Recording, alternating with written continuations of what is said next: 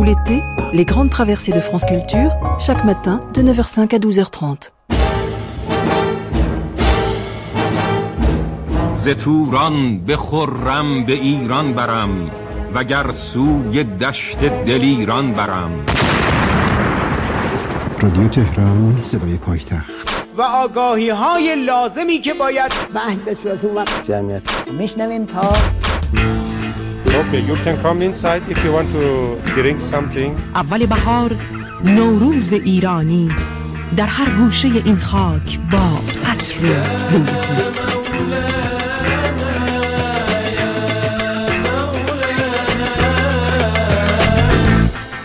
بیابان را سراسر مه گرفت L'Iran et la vie continue. Aujourd'hui, une attente infinie.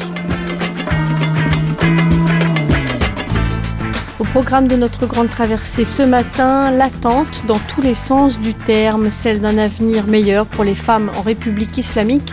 Ce sera l'objet de notre débat à partir de 10h, puis nous attendrons le retour de l'imam caché à partir de 11h au cours de notre documentaire intitulé Tous les chemins mènent à Qom. Mais tout de suite, archives 1974-1979, le soufisme iranien passionne les Français, la radiodiffusion raconte.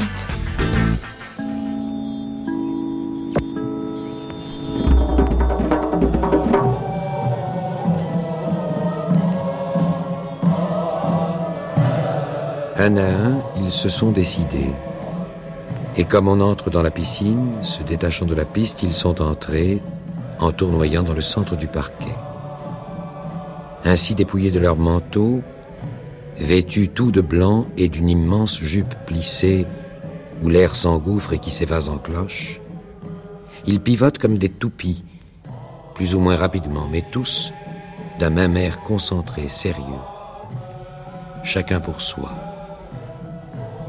Et voilà partis dans le monde de l'exaltation. Comment les suivre dans ce grand jeu violent? Que va-t-il jaillir de cette crise tournoyante? J'attends. Depuis sept siècles, on attend. Je ne vois rien que leur contentement.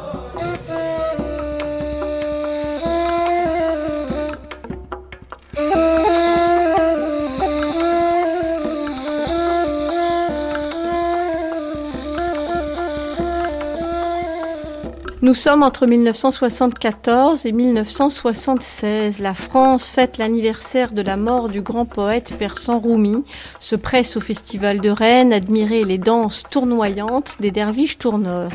La mode est à cette mystique toute exotique, le soufisme. Sur France Culture notamment, on écoute de nombreuses et longues émissions consacrées à la spiritualité. La chaîne ne tarit pas à ce sujet. Elles sont surtout consacrées à ces personnages fascinants fascinants, mi-philosophes, mi-moines, qui portent le nom de soufis et partagent leur vie entre extase et prière. Dans les années 70, on aime contempler, on aime écouter ces musiques envoûtantes, ces poèmes fascinants. On veut surtout, peut-être, découvrir un autre Iran que celui des fastes grandioses du chat ou des manifestations qui commencent à marquer l'image que l'on se fait de l'Iran dans les années 70.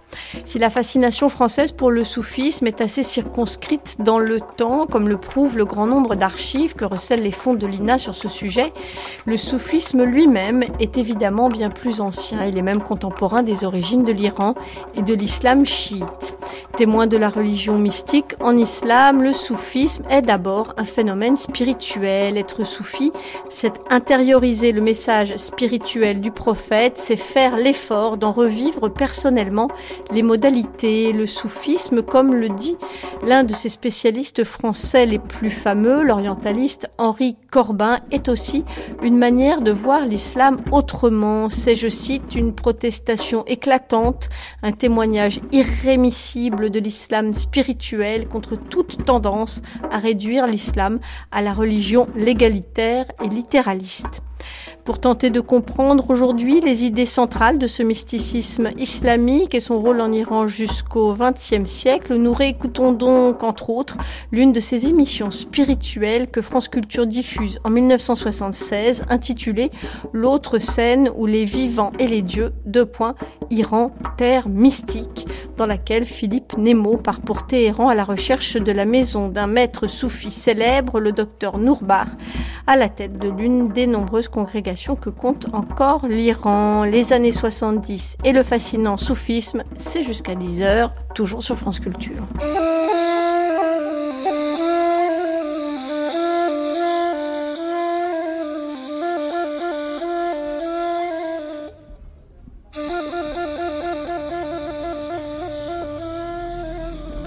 Dans Téhéran, il y a toujours beaucoup de monde. Et énormément de voitures.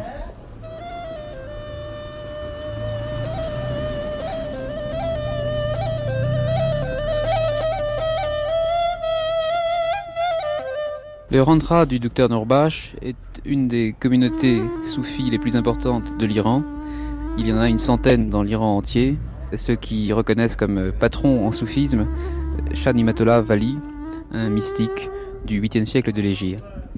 Pour trouver le Randra du docteur Norbash, nous avons dû faire beaucoup de tours de voiture dans cette ville populaire du, qui est le Téhéran du Sud, euh, où il y a un grand nombre de ruelles et un grand nombre de caniveaux euh, d'eau plus ou moins sale, et euh, personne au fond ne savait très bien nous indiquer le chemin. Et enfin, nous sommes arrivés dans cette ruelle très étrange, euh, recouverte par des, par des petits ponts. Et dans cette ruelle, nous sommes enfin arrivés à sonner à la porte euh, du Ranera.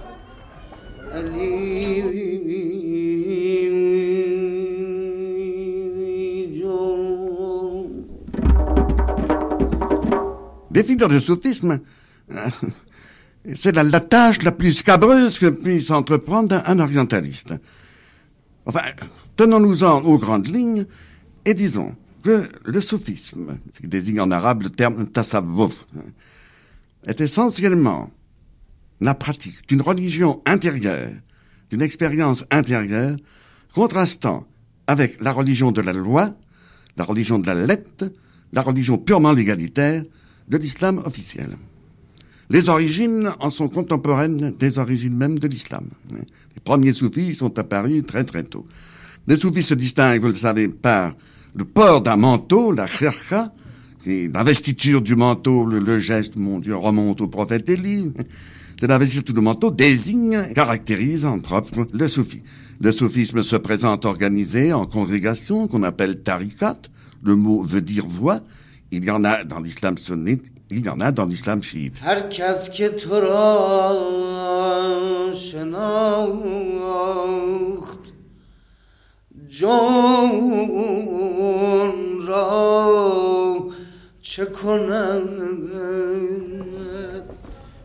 Nous sommes dans le Ranra du docteur Norbash. Il y a une grande cour et des bâtiments assez grands, très modernes, mais de forme traditionnelle. Nous avons visité tout à l'heure en haut un musée magnifique contenant toutes sortes d'objets de l'Iran islamique et même pré-islamique. Des tapis d'une merveilleuse richesse, des bijoux, des colliers. Le maître est assis sur, une, sur un lit au milieu de la cour et il reçoit ses invités en étant accroupi. Devant lui se tient un disciple dans une attitude de dévotion, la tête baissée, les, les mains sur euh, les genoux.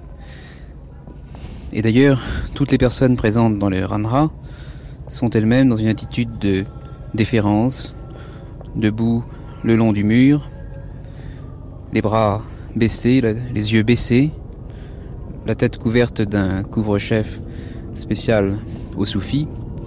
Et pendant que nous parlions avec le docteur Nourbash, peu à peu, des gens sont arrivés, sont rentrés dans les grandes salles au sol euh, recouvert d'immenses tapis berçants et se sont assises en tailleur. Elles se sont mises à écouter les chants dont nous entendons maintenant l'écho dans une attitude de prière.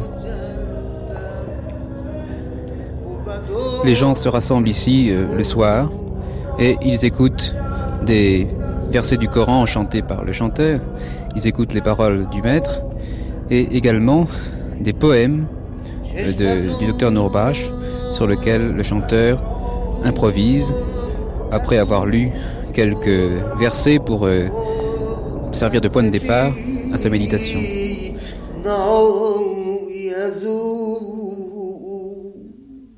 Docteur Nourbache, quelle est la différence entre un soufi et un derviche? Le nom de derviche signifie mendiant. Et comme le soufi est mendiant d'audio, on s'appelle le soufi derviche. C'est-à-dire, il y a beaucoup de personnes qui sont derviches parce que sont mendiants des jardins, des d'argent, des autres choses. Et alors, seulement soufi et derviche d'audio. Mais, docteur Nourbache, vous savez que dans d'autres religions, il y a également des hommes qui recherchent Dieu et qui recherchent aussi une illumination mystique. Alors, ne les acceptez-vous pas? Alors, j'accepte tout le monde qui va vers l'audio. Et on a quelques problèmes ressemblent à soufi islamique, mais on peut dire des autres noms. C'est pas besoin de dire soufi. Soufi appartient à soufi islamique. Il dit C'est moi qui suis l'âme de l'âme. Ne convoite pas de voir l'âme. Ô toi, dont le visage a révélé la forme de l'âme. Pourquoi? Pourquoi? Ô toi, libre par ta lumière, les astres entrent par toi en confusion. Le cœur est partagé d'un nuage de soupçons. Pourquoi? Pourquoi?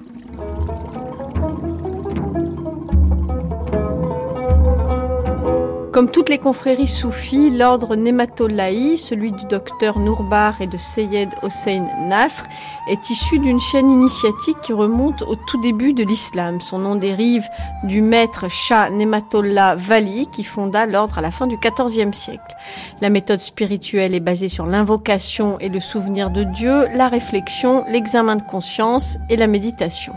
Jusqu'au XVIIIe siècle, les Nematollahi sont basés uniquement en Iran, puis le mouvement s'étend dans région. Dans les années 70 du XXe siècle, des Américains et des Européens viennent en Iran recevoir l'initiation et de retour dans leur pays, ils éprouvent à nouveau le besoin de se réunir et créent en 1975 le premier centre non iranien fondé à San Francisco. De nombreux autres centres sont créés ensuite aux États-Unis, en Europe, en Afrique et même en Australie. Après la Révolution, le docteur Nourbar s'installe à Londres. En 1983, il y reçoit des visiteurs du monde entier auxquels il continue d'enseigner la spiritualité soufie de son maître Vali.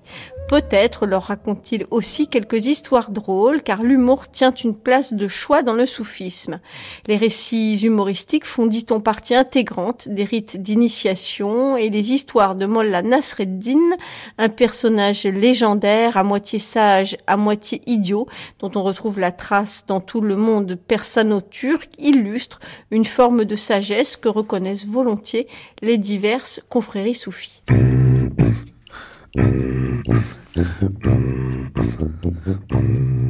Un soir, étendu sous un grand chêne, Nasreddin philosophe. Dans quel monde étrange vivons-nous? Que la nature est mal faite.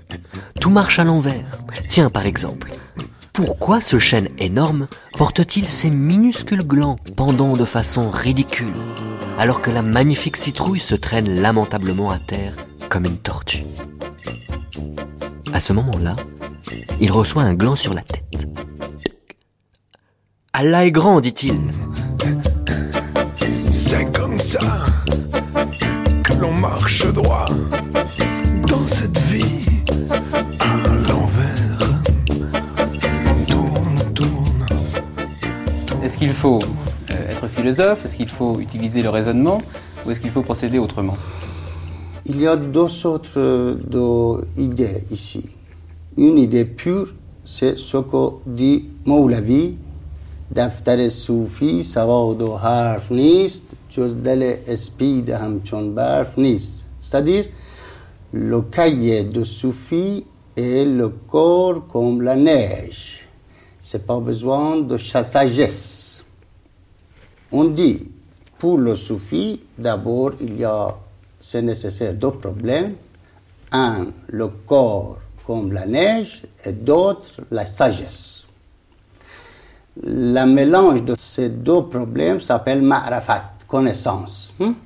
Les différentes euh, branches soufis, et notamment ceux qui sont pour le corps comme la neige et ceux qui sont pour le corps comme la neige plus la sagesse, ça fait beaucoup de branches différentes, ne voient donc chacune qu'une partie de la vérité? Mais la vérité essentielle, ce qu'on dit d'après le soufisme, c'est le premier problème. C'est-à-dire, il faut le corps comme la neige.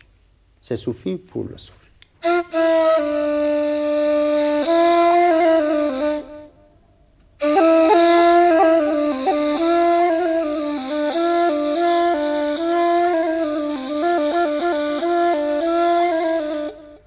Comme vous le voyez, la parole des soufis est assez symbolique et obscure, et ce n'est d'ailleurs pas un hasard.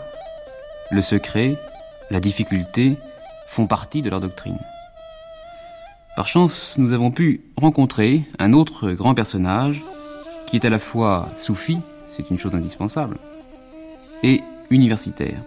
C'est le docteur Seyed Hossein Nasr, directeur de l'Académie impériale iranienne de philosophie, auteur de nombreux livres en persan, en anglais et en français. Il a bien voulu nous exposer clairement les principes du soufisme. Il y a, dit-il, deux lectures du Coran correspondant à deux grandes directions de la vie du musulman. L'une est la chariat, ou lecture légaliste du Coran, qui aboutit à une véritable législation civile valable pour tous les pays islamiques, du moins en principe. L'autre est la tarikat, ou lecture ésotérique, qui conduit sur la voie spirituelle intérieure. Seyed Hossein Nasr, qu'est-ce qui distingue exactement ces deux lectures? Vous savez, la distinction que vous avez faite est plutôt une distinction horizontale. Oui, ça n'existe pas. On peut dire la lecture légaliste ou la charia ou la loi sacrée est pour tout le monde. L'islam n'accepte pas une partie de la société qui suit la loi sacrée l'autre partie qui suit la loi civile. C'est juste. Mais la lecture, on peut dire, ésotérique et verticale, c'est une division verticale. La loi est pour tout le monde, c'est-à-dire toute la communauté, la Ummah, doit la, suivre. Tous les musulmans doivent suivre la loi. Même s'ils ne sont pas parfaits, c'est pour eux l'idéal de suivre la loi. Mais ce n'est pas pour tout le monde de suivre la tariqa, c'est-à-dire le soufisme. L'aspect ésotérique ou vertical surtout pour certains gens qui sont doués ou du point de vue spirituel ou du point de vue intellectuel. Un vendredi, Juha alla à la mosquée, et à la fin du discours de l'imam, celui-ci dit Ô mon Dieu, donne-nous la foi, donne ta miséricorde, et guide-nous, ô mon Dieu, donne-nous ton pardon, et fais de nous des bons croyants. Juha suivit d'une voix plus forte et dit Ô Dieu, donne beaucoup de richesses, des femmes au physique envoûtant, des esclaves qui puissent nous servir jour et nuit, donne-nous de l'or, beaucoup d'or. L'imam, outré par l'écoute de ces paroles, lui dit Tais-toi, fils de chien, n'as-tu pas honte de demander cela à Dieu? Juha répondit Chacun demande ce qu'il n'a pas.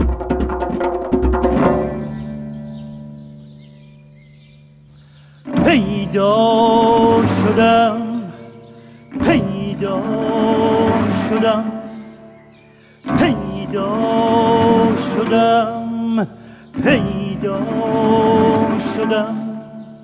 شیدا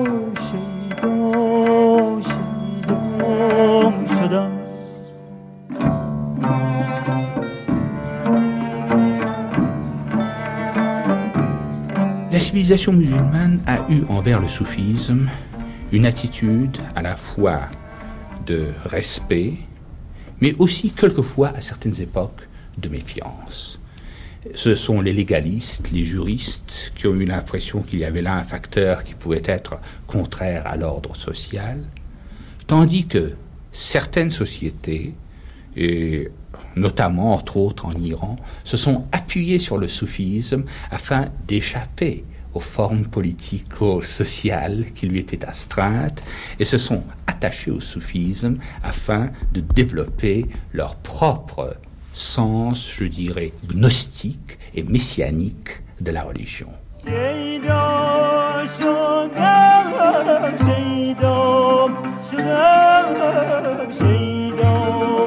today.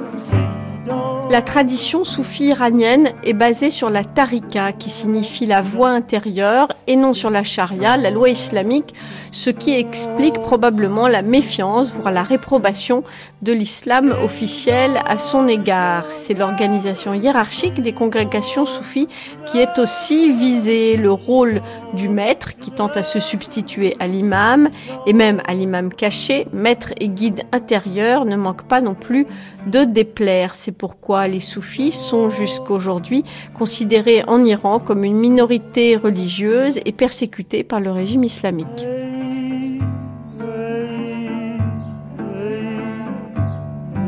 Vous distinguez euh, la dimension horizontale et la dimension verticale, et à ce sujet-là, vous citez dans votre livre euh, une métaphore, une image géométrique employée par les sages de, de l'Iran, qui dit que il y a un cercle, et dans un cercle, il y a la circonférence, et il y a les rayons qui mènent au centre. Alors la circonférence, ce serait la sharia, c'est-à-dire la loi euh, pour tout le monde, et puis seuls quelques-uns peuvent, pour ainsi dire, emprunter le chemin qui mène vers le centre, ou en tout cas tenter l'ascension, Oui. et ce, ce serait ça, la tarika. Oui, c'est juste euh, cette image qui expliquait très bien dans un livre central qui existe en français, le livre Comprendre l'islam de Friedrich Schwann. Ce- cette image est très puissante parce que ça explique d'abord que chaque point euh, sur la circonférence du cercle euh, se relie avec le centre directement. C'est Oui, dans le sens de, le cercle est une image du centre. euh, Oui, c'est une image.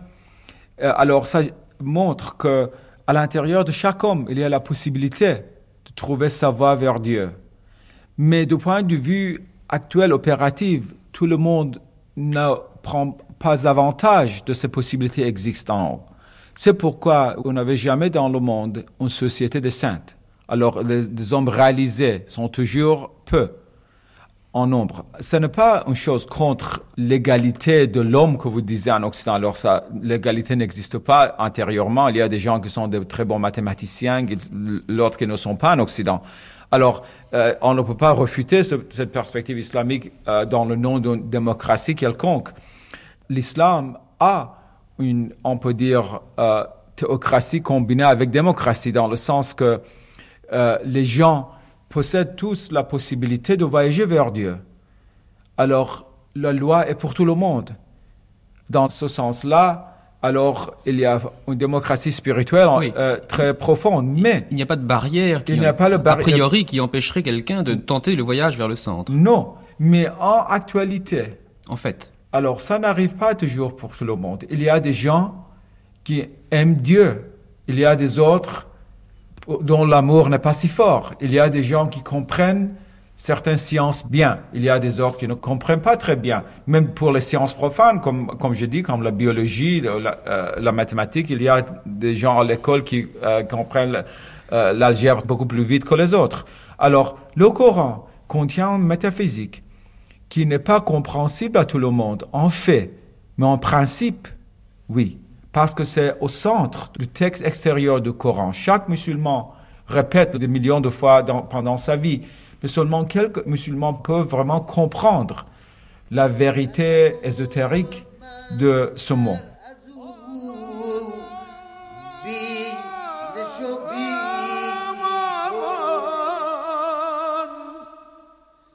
Toi, dont le cœur est doux, dont la tunique est belle, es-tu fou ou bien moi? Bois à la coupe avec moi et laisse un peu les blâmes. Lune, qui dans ta course circulaire jamais ne mincit, les lumières de ta majesté ont défait les ruines où l'on s'égare. Lorsque tu vois l'eau qui court, laisse la purification par le sable. Lorsqu'est venue la fête de l'étroite union, abandonne la cèse. Soleil, du réel de ta brise, toi dont l'Orient fait la substance des âmes, de ton illumination, notre soleil reçoit son ardeur. دلشو بیش و کم از اوست Sayed Hossein Nasr, euh, vous avez dit que tout le monde ne peut pas rejoindre le centre. Bon, alors cet aspect-là n'est pas très différent au fond en Occident, parce que euh, en Occident aussi, il y a eu des saints bon, et des gens qui qui pratiquaient une recherche plus active de Dieu que euh, les simples fidèles bon, dans les villages et dans les villes. Mais euh, on pourrait croire que ça veut dire qu'il y a donc des privilégiés, et en particulier des privilégiés du savoir, des gens qui, qui lisent beaucoup de gros livres, bon, et puis en plus de ça, il faut connaître souvent des langues étrangères. Alors on a l'impression que ce, privilège, au fond, empêcherait euh, tout homme euh, d'accéder à ce qui est pourtant son salut. Alors vous dites une chose très importante, vous dites que le privilège n'est pas un privilège de science, mais plutôt un privilège de grâce. Oui. Du point de vue du soufisme, même le privilège de science, c'est-à-dire de science sacrée, c'est une forme de grâce. Mais ce n'est pas nécessaire pour tout le monde d'avoir le privilège, même de la science sacrée, la gnose, pour devenir un saint.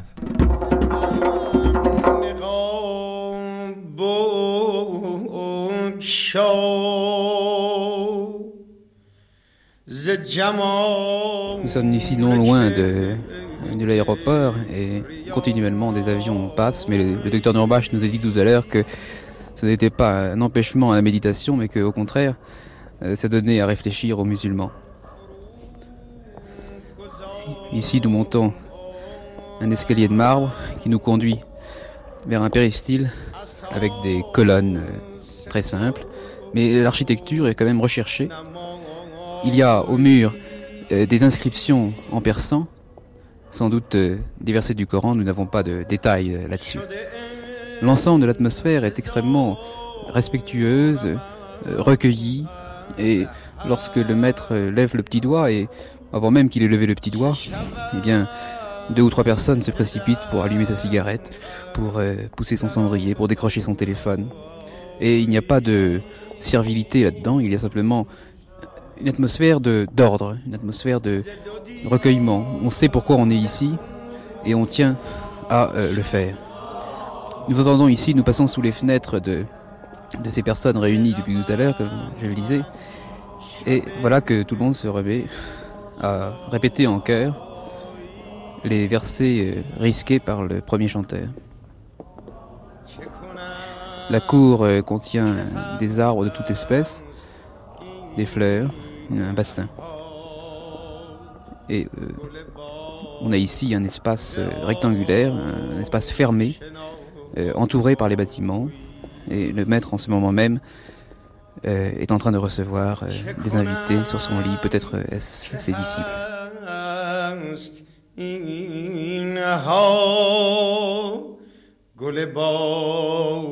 Nous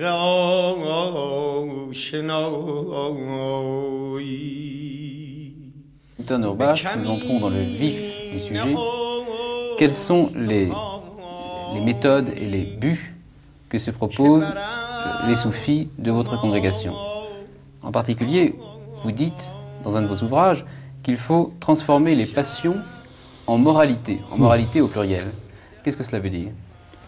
Ce que nous disons, la moralité, c'est pas la moralité qu'on écrit dans les livres de philosophie ou euh, les problèmes moraux que toutes les personnes ont dans la pensée.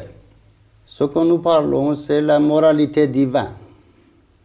On peut, à l'aide de dévotion et litanie, faire transformer les passions aux moralités divines.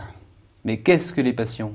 Nous appelons les passions tout ce qui attire personne vers toute chose sauf la vérité. Et qu'est-ce que c'est que les moralités divines? Les moralités divines, ce sont des états, états de devenir. Il n'y a pas le mot suffisant pour lui expliquer. Et quand on dit qu'il faut discipliner les passions ou les transformer en moralité divine, on pense tout de suite à l'ascèse. Il n'y a pas aucune relation entre ascétisme et d'être soufi.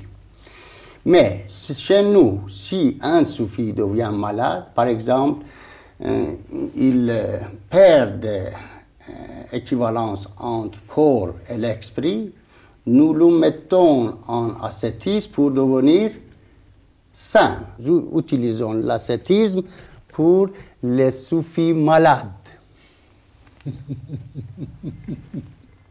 Lorsque le derviche est vraiment derviche, il reçoit un habit spécial. Vous savez, jusqu'à 8e siècle de Hijri, il était cette euh, habitude pour les, les maîtres qui avaient donné à ses disciples quelquefois le costume spécial pour lui montrer que tu as en tout cas des progrès dans le soufisme. Mais dans notre époque, c'est-à-dire jusqu'à 200 ans avant, c'était quitter cette habitude. Il n'y a pas chez nous euh, un costume spécial. Mais symboliquement, nous prenons dans les majlis, les réunions secrètes, un costume euh, spécial qui est seulement pour un chef. Un jour, un homme trouve Nasreddin en pleine nuit à quatre pattes, cherchant quelque chose dans le halo de lumière d'un lampadaire. Tu as égaré quelque chose? lui demande-t-il. Oui, j'ai perdu mes clés, répond Nasreddin, sans même lever la tête. Et où les as-tu laissées tomber? Là-bas, dit Nasreddin, en désignant un porche obscur. Mais pourquoi les cherches-tu donc ici, alors que tu les as perdus ailleurs? C'est stupide. Pas si stupide que ça, répond Nasreddin. Je préfère les chercher là où il y a de la lumière.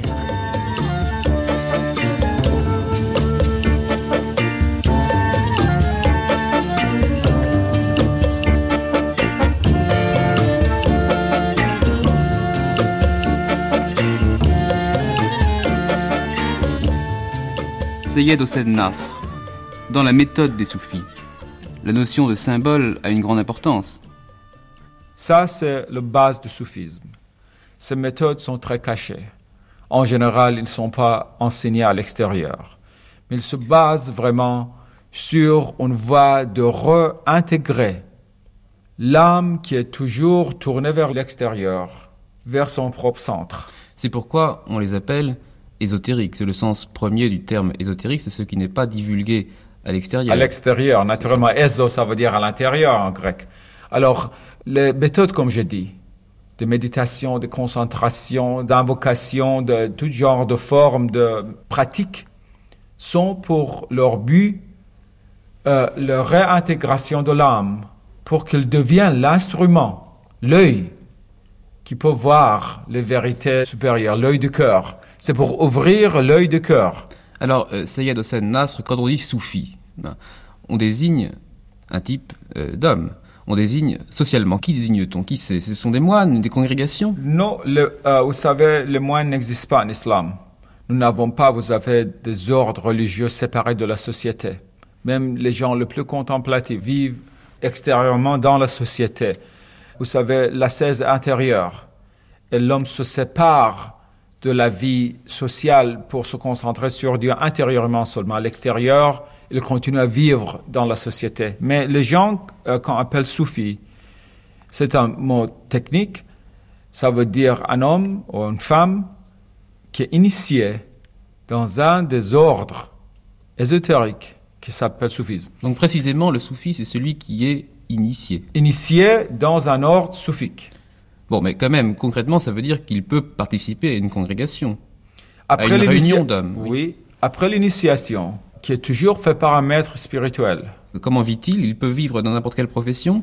Oui, il continue extérieurement à vivre comme il avait avant. Peut-être il y a une petite période de- d'un mois, quelques jours, deux mois, ça dépend sur chacun. Une espèce de retraite. euh, un- où il y a une retraite, un khalwa, retraite spirituelle. Ça dépend sur sa propre nature et ce qui est décidé pour lui par le maître. Vous- Mais après ça, Vous-même, vous êtes euh, professeur de philosophie à Oui. Téhéran, mais vous êtes soufi. Vous avez, en général, on, on ne mentionne pas des choses comme ça en public. Enfin, on demandait Massignon combien soufis il y a-t-il dans le monde islamique? Il a dit c'est comme l'amour. Dites-moi combien amants il y a dans votre ville, et je vais vous dire combien soufis il y a dans un pays islamique. Mais euh, oui, je, je me concerne avec le tasawwuf et avec le soufisme, mais euh, ça, ce n'est pas quelque chose concernant lequel on parle en public. Bon, alors, n'en Euh, parlons plus. Mais euh, vous savez, après cette période d'initiation, euh, chacun continue à vivre comme il a avant. Il peut être médecin, professeur de l'université ou simple charpentier dans le bazar. Ce n'est pas seulement les grandes professions, vous savez, des hommes très cultivés, parce que l'état intérieur de l'homme n'est pas toujours en rapport avec ce qu'il fait publiquement du point de vue de sa vie sociale. Euh, souvent, les soufis très avancés sont parmi les artisanats, vous savez, dans le bazar.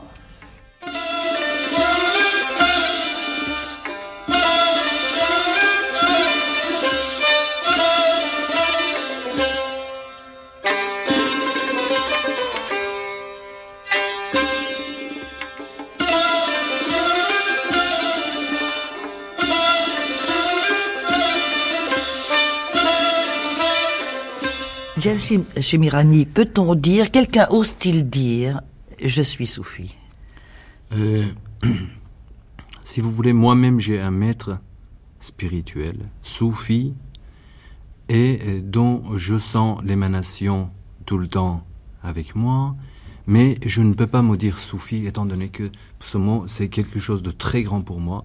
Je euh, j'essaie de me tendre vers, mais d'ici que j'y arrive, c'est quand même euh, très très long, je, je- je crois. Au contraire du catholicisme qui est imposé par le baptême sans l'avis de la personne que l'on destine au catholicisme, le soufisme est un chemin personnel, difficile et long. Difficile et très très long. Oui. D'ailleurs, Rumi lui-même dit que euh, pour euh, mettre le pied sur ce chemin, n'allez jamais sans maître, même si vous êtes Alexandre de votre temps, c'est-à-dire euh, vous avez un pouvoir comme Alexandre avait dans son temps.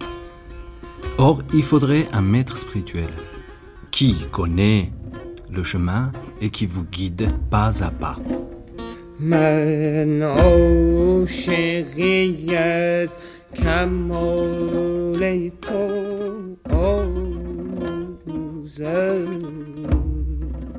Plusieurs chemins mènent à Dieu j'ai choisi celui de la danse. Nous sommes les habitants du monde délicieux de la joie. Jalal Rumi.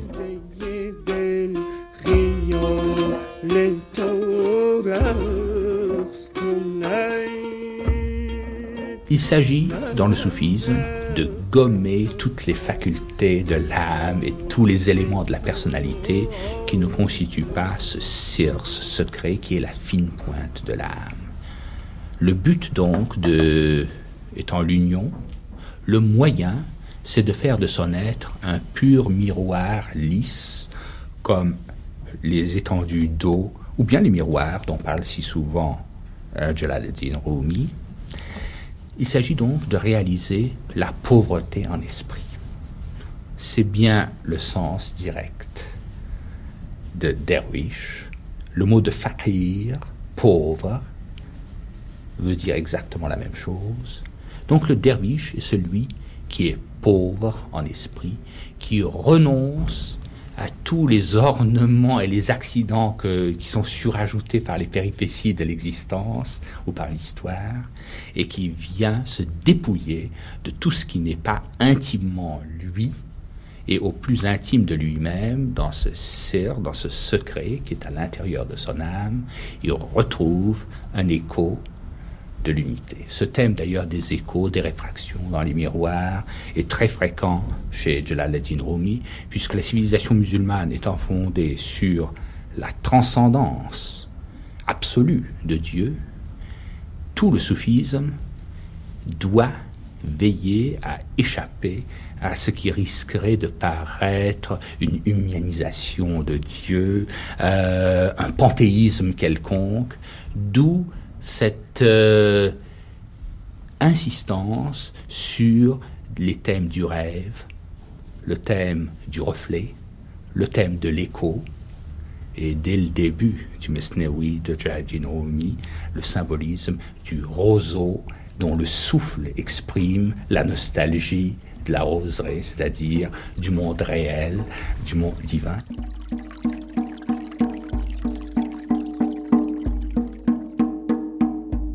L'amour pour monture, et ne crains pas pour la route, car le cheval de l'amour a l'allure aisée. D'un seul élan, il te fera atteindre la demeure, même si le chemin n'est pas uni.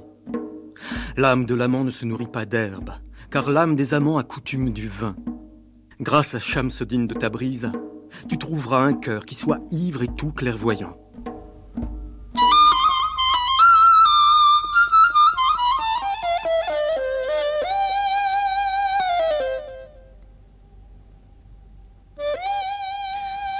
Alors maintenant, comment se passe, euh, Seyed Hossein Nasr, une initiation? Ça, c'est très compliqué, c'est euh, très difficile à dire. Un homme qui sent dans lui-même le besoin de suivre une voie spirituelle, il commence à chercher. En général, il fait une prière à Dieu pour trouver un guide. Il cherche. C'est toujours la voie qui trouve l'homme, ce n'est pas l'homme qui trouve la voie, parce que la voie est plus grande que nous. Mais nous pensons que c'est nous qui trouvons la voie. Alors, toujours quelque chose arrive d'exceptionnel, où il y a un rêve, une rencontre exceptionnelle, un pèlerinage, un livre qu'on lit.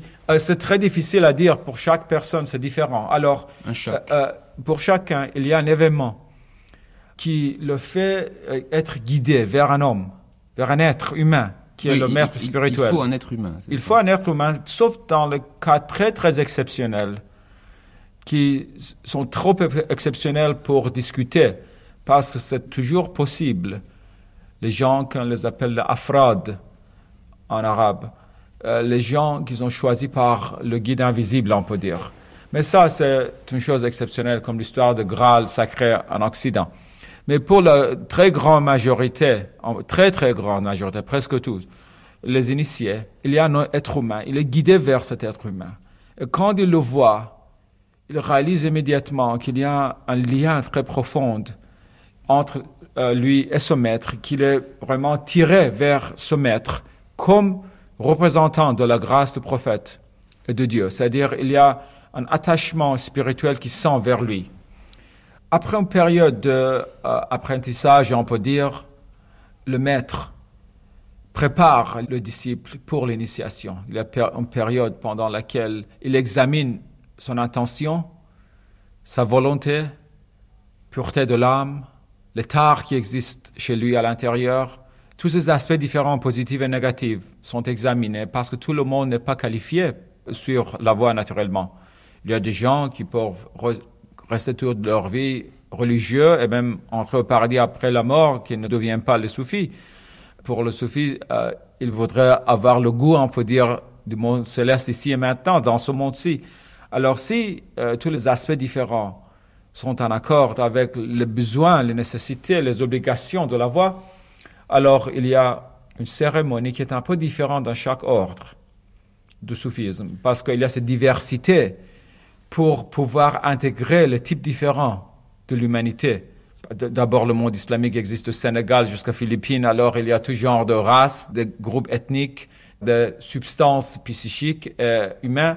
Alors, pour pouvoir intégrer les types différents de l'humanité, euh, chaque ordre a euh, des règles un peu différentes, mais la base est, on peut dire, la répétition d'un acte primordial et symbolique que le prophète de l'islam a fait.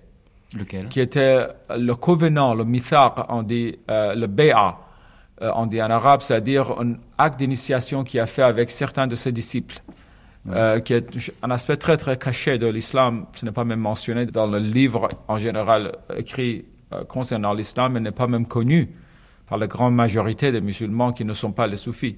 Mais c'est, on peut dire, une répétition d'un acte prophète qui a transmis euh, une grâce spéciale qui fait possible euh, la vie spirituelle. Il était une fois un cobra qui vivait dans un champ. Nasreddin était occupé à jeter des miettes de pain tout autour de lui. Mais qu'est-ce que tu fais lui demanda quelqu'un. C'est pour empêcher les tigres d'approcher. Mais il n'y a pas de tigre ici, exact, efficace, n'est-ce pas? En réalité, le soufisme est la métaphysique, métaphysique à la fois intellectuelle et aussi existentielle, car la mahabba, la voie de l'amour, et la ma'ifa, la voie de la connaissance, s'y trouvent entièrement unis. Le but, c'est le tawhid, c'est l'unité. C'est de se trouver en état d'unification qui reproduirait par l'unité de l'être qui résume toutes les facultés de son être au sud, autour de ce point intime, intérieur, comme le dit Saint Jean de la Croix, el más profundo centro de mi alma, le point le plus intérieur de mon âme, de gommer tout ce qui est habitude acquise, tout ce qui est ambition, tout ce qui est habitude de pensée, routine sociale, conformisme, pour ramener l'être sur ce qui fait sa qualité d'être. Donc, aspect métaphysique. Mais aspect métaphysique qui se trouve lié également dans le soufisme à des exercices spirituels, exercices d'invocation, le zikr, concerts spirituels, comme ceux de, des derviches tourneurs, dans lesquels l'effort de réflexion se trouve accompagné d'une mise en disposition de l'être entier et s'accompagne également d'actes de charité ou d'actes d'ascèse, d'actes de contrition. Le soufisme est donc à la fois une règle de vie, une voie de salut et une forme de connaissance. Le bel amour. Le bel amour qui est le nôtre. Le bel amour qui est le nôtre. Ô Dieu. Ô Dieu. Quelle merveille. Et qu'il Quelle est bon. merveille et qu'il est bon. Et qu'il est beau. Et qu'il est beau. Ô Dieu. Ô Dieu. Comme nous brûlons. Que nous brûlons de cet amour comme un soleil. Comme il se cache. Comme il se cache. Et comme il se montre. Ô Dieu.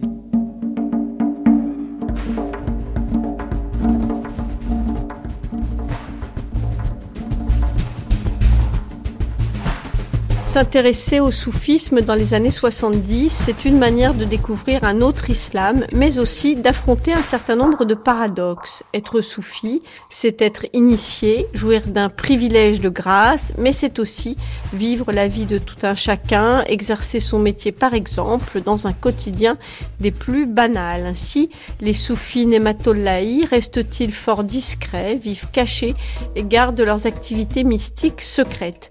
Ils ne revêtent pas l'habit traditionnel des soufis et défendent une adaptation à la modernité.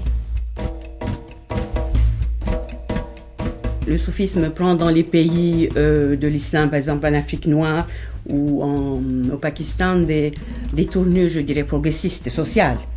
Euh, une sorte de, euh, ce que Ibn Khaldun appelait Zahira Umraniya, c'est-à-dire un phénomène de, de civilisation, d'ouverture vers le social.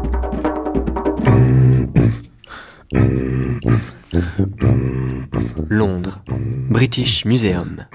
Un groupe de touristes conduit par un guide visite le département des antiquités égyptiennes. Ce sarcophage a 5000 ans, explique le guide. Un personnage portant barbe et turban, on aura reconnu Moula Nasreddin, se détache du groupe. Tu fais erreur, ce sarcophage a 5003 ans. Les touristes sont impressionnés, le guide se renfrogne. On passe dans une autre salle. Ce vase, dit le guide, a 2500 ans. 2503 ans, corrige Nasreddin. Mais enfin, comment peux-tu assigner une date aussi précise à des objets aussi anciens? Peu importe que tu viennes d'Orient, personne au monde ne peut connaître l'âge exact de ces pièces. C'est pourtant bien simple. La dernière fois que je suis venu ici, c'était il y a trois ans. Tu as alors dit que le vase avait 2500 ans. Je crois qu'il y a une chose très importante aussi pour la modernité du soufisme, c'est les techniques du corps. Je crois qu'à notre époque, et au niveau du théâtre, et dans tant d'autres domaines, en thérapie, etc., on étudie les techniques du corps. Or, voir, euh, étudier le soufisme seulement sur le texte donne énormément d'éclaircissements, mais étudier quelles sont les techniques corporelles à travers lesquelles le soufisme permet l'élaboration de ces méthodes, de ces techniques, est autant important. Aujourd'hui, grâce au cinéma et à la télévision, il est possible finalement d'enregistrer des choses qu'on ne pouvait pas dans le, temps. Et aujourd'hui, donc, nous sommes dans une phase où le soufisme, en tant que technique corporelle, est extrêmement important pour comprendre beaucoup de phénomènes de notre vie spirituelle. Il n'est filet ni chaîne.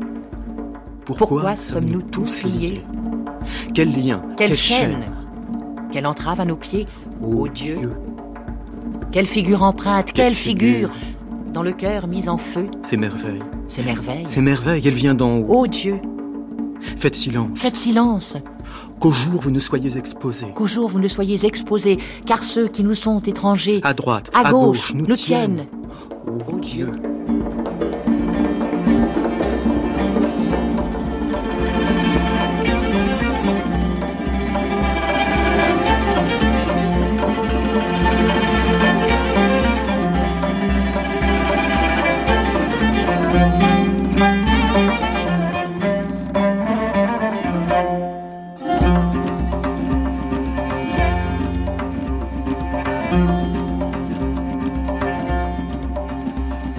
فکر بلبل آن است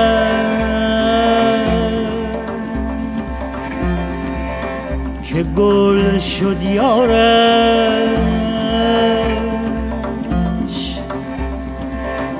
گل در اندیشه که چون اشوه کنه در کارش. دل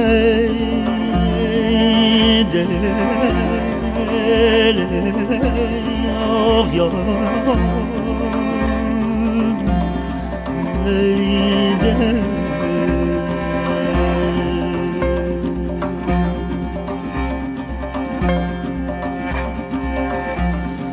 دل رو بای همانی